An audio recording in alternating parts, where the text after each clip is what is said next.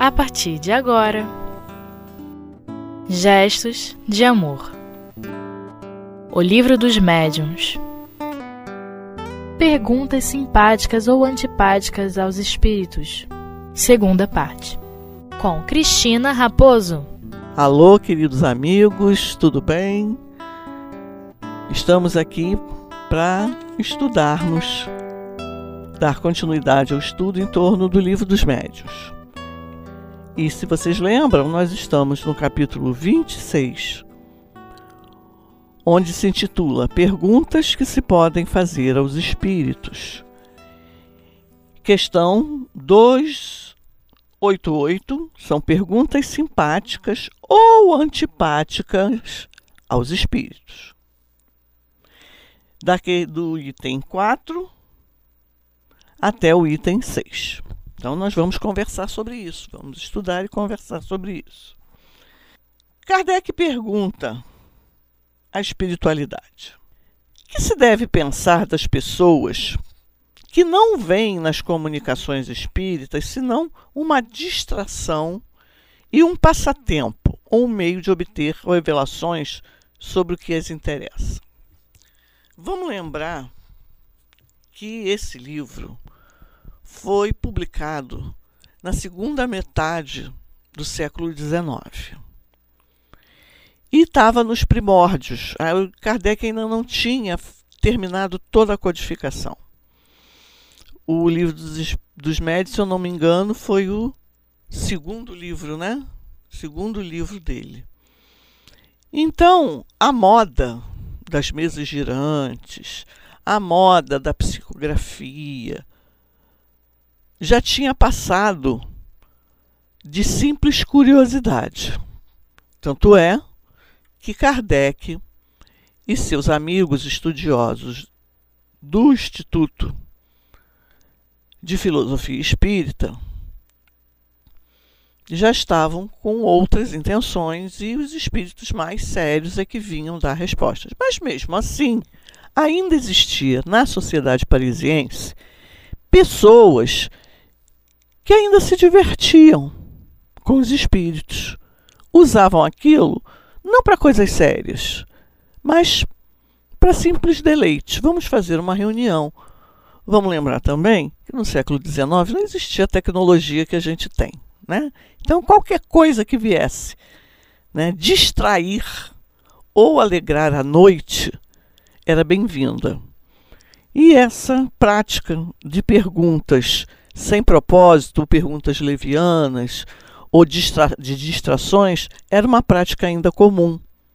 E é por isso que Kardec pergunta: né, o que pensar, né, o que se deve pensar das pessoas que veem nas comunicações espíritas, se não uma distração e um passa passatempo, ou um meio de obter revelações sobre o que as interessa, e não como uma ciência, como ele já estava vendo. Ele ainda estava preocupado com isso, dessas pessoas, desses irmãozinhos interferirem no trabalho sério que ele já vinha fazendo.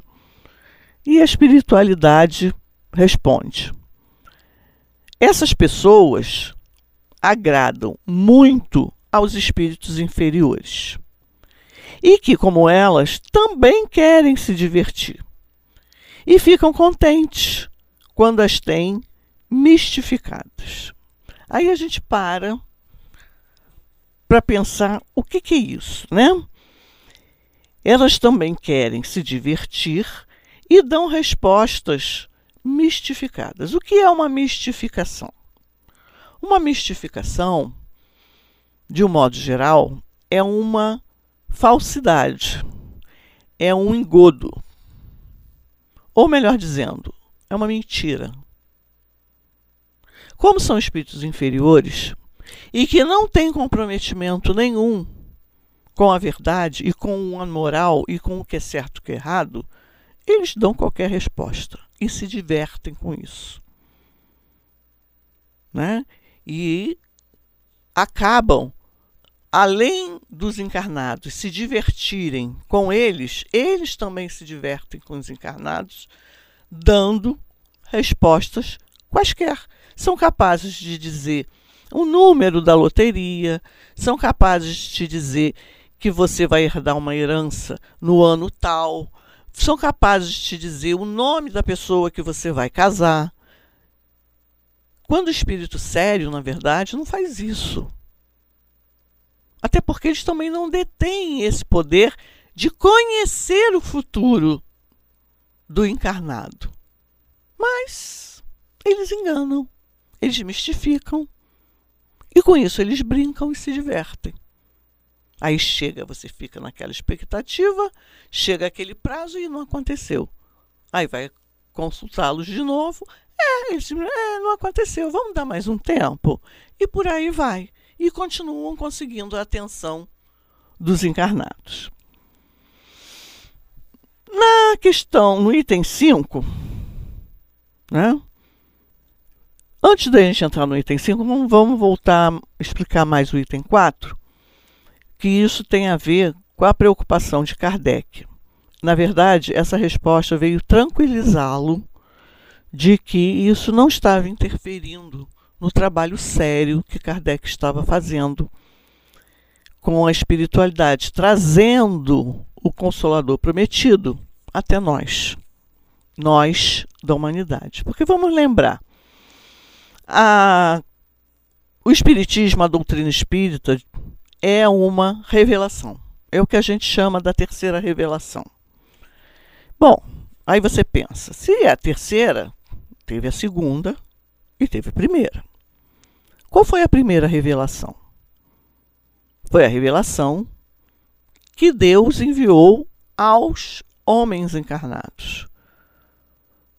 Foram os mandamentos de sua lei, através da pessoa de Moisés, que era um médium poderosíssimo, com muitas é, ostensividades e que chegava a ouvir o que ele supostamente achava que era Deus. Não temos certeza se era Deus em pessoa, mas digamos que fosse, era um espírito muito, muito, muito superior. A segunda revelação para a humanidade veio através de Jesus, que foi a lei do amor, há dois mil anos, quando ele trouxe, tanto é que ele disse, né? Eu não vim destruir a lei. Que lei? É essa lei de Moisés, que Moisés nos trouxe, os dez mandamentos. Eu vim fazê-la cumprir, porque ninguém estava cumprindo a, a lei direito.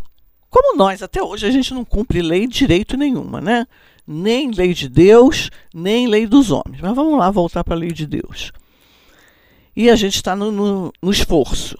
Então Jesus veio mostrar que essa lei de Deus ela pode ser trabalhada em cima do amor, que não precisa ser em cima da dor que tudo que está ali, Deus não vai punir se você não, não cumprir. Deus vai te mostrar outro caminho educativo para você realizar, cumprir aquela lei. E, finalmente, quase dois mil anos depois, também, em 1857, surgiu a terceira revelação, que é a doutrina espírita, que vem pegar aquilo que Jesus trouxe, mais aquilo que ele não pôde falar na época. Por que, que ele não pôde falar na época? Porque nós éramos muito primitivos e nós não suportaríamos. E isso tudo está vindo com a doutrina espírita. Que a vida segue o seu curso. Que existe vida após a vida e existe vida após a vida da vida isto é, a reencarnação. E que é assim que se procede e é assim que se caminha, que caminha a humanidade. Jesus também nos deixou dizendo que pediria ao Pai, quando ele fosse para o Pai, ele pediria ao Pai e o Pai nos mandaria o Consolador prometido, que ficaria conosco até o final dos tempos. E esse Consolador prometido é a nossa doutrina, que está conosco já há 160 anos, vai fazer esse mês, dia 18, e estará conosco em várias e várias outras encarnações nossas, reencarnações, porque ela está acessível para ser estudada e praticada. Vamos dar fazer um intervalinho quando a gente realmente depois entra no item 5.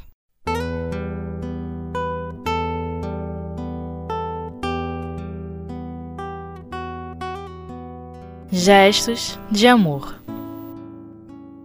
O livro dos médiuns. Queridos ouvintes, estamos de volta para darmos continuidade ao estudo do livro dos médiuns. Passando dessa vez para a pergunta 5 do item 288. Kardec pergunta a espiritualidade: quando os espíritos não respondem a certas perguntas, será por efeito da vontade deles ou porque uma força superior se opõe a certas revelações? Resposta: Por ambas. Olha só, por ambas, por ambos os motivos. Tanto porque eles não têm vontade de responder, ou porque uma força superior os impede. Existem coisas, continua a espiritualidade, que não podem ser reveladas. E outras que o próprio espírito que está ali sendo consultado não conhece. Existe uma fantasia muito grande em que se acha que uma pessoa desencarna, vai para o mundo dos espíritos e ela já sabe de tudo. Já tem acesso a todos os segredos, a todos os mistérios, a tudo que há no universo. E que daí ela pode vir trazer para a gente. É uma fantasia. É um pensamento mágico que a gente tem, um pouco infantil, mas ainda somos crianças espirituais, por isso se justifica. Mas a gente tem que perceber que quem partiu também era um ser inferior como nós. Um ser imperfeito, melhor dizendo, como nós. Nós ainda não chegamos à perfeição. Nós não estamos prontos ainda. E nem quem partiu, que está em processo também de perfeição. Nós somos seres perfectíveis.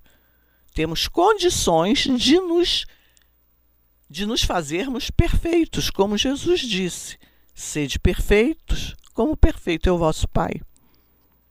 Então veja bem, não é porque o meu tio desencarnou e aí eu vou posso consultar ele, não é porque a minha mãe desencarnou, eu posso consultar ela sobre um monte de coisa. Não, não é isso. Ela tem as suas limitações. E todos nós que desencarnamos aqui no planeta Terra precisamos de um grande acolhimento. Porque nós estamos adentrando a um novo mundo e a gente precisa se adaptar a um novo mundo. Precisamos de ajuda também. Então, quem ainda precisa de muita ajuda, ainda não está pronto para ajudar. Então, vamos mudar esse tipo de pensamento.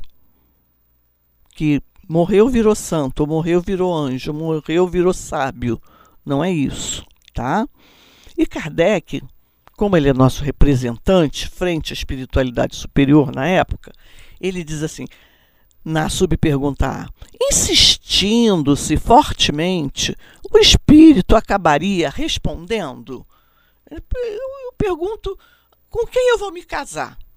Aí eu percebo que o espírito está com uma vontade, ele não quer falar ou não pode falar, mas eu insisto.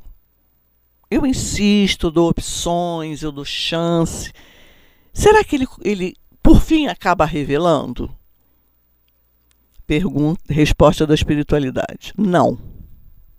O espírito que não quer responder tem sempre a facilidade de ir embora. É por isso que se torna necessário aguardar quando vos dizem para fazê-lo, e principalmente não teimar em querer forçar-nos a responder. Insistir para obter uma resposta que não se quer vos dar é um meio certo de querer ser enganado. Por quê? Vamos pensar em nós. Né? Nós, temos, nós lidamos com pessoas inconvenientes.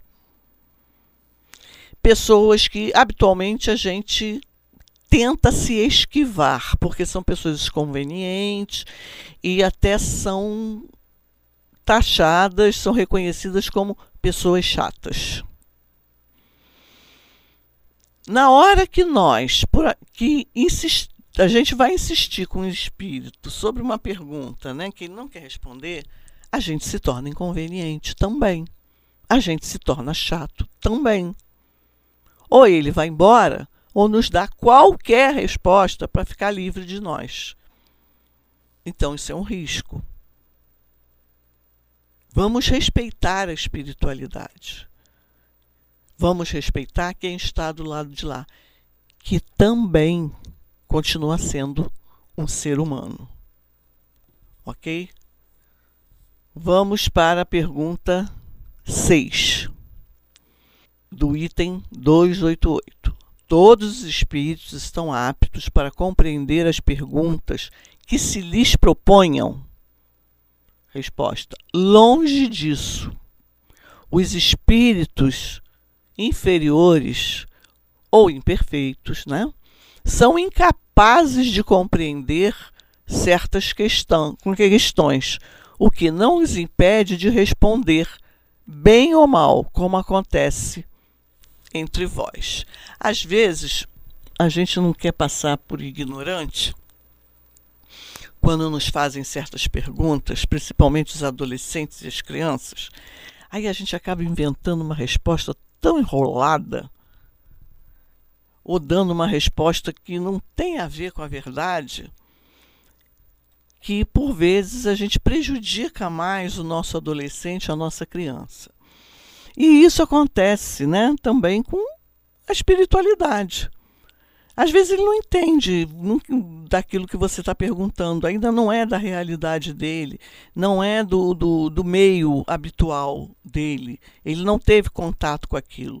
Você pode perguntar a um espírito que desencarnou em mil, 1700 e que ainda não teve acesso a certas tecnologias, e você começar a perguntar qual o melhor computador que você pode comprar, qual a marca.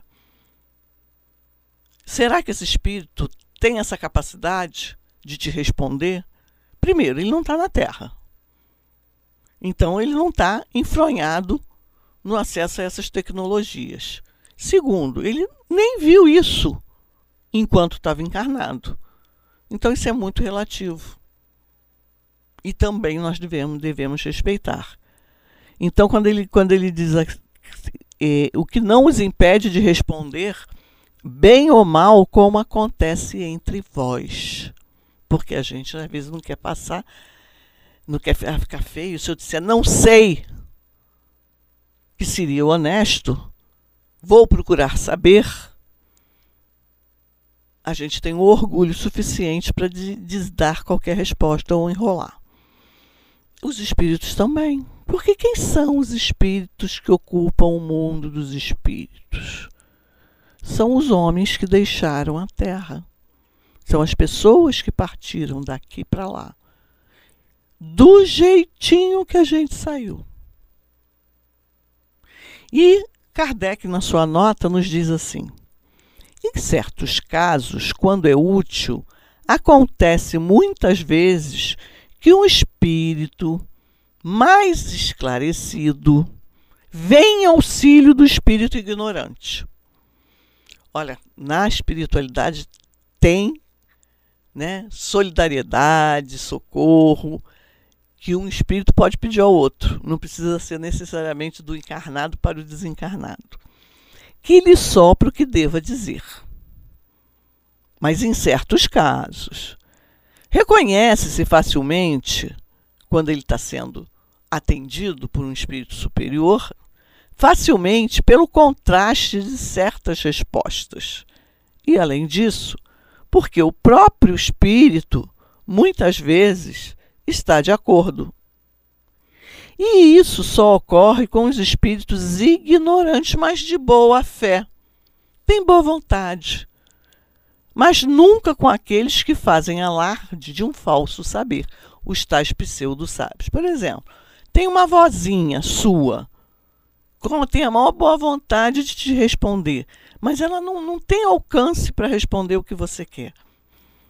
Um o guia dela, que ela continua tendo o guia dela também, pode vir em socorro dela e passar a resposta certa para ela, para ela nos passar. Isso também pode acontecer, mas é muito raro. Meus queridos, vamos ficando por aqui. Encerramos o nosso estudo por hora e até uma próxima vez. Fiquem com Deus.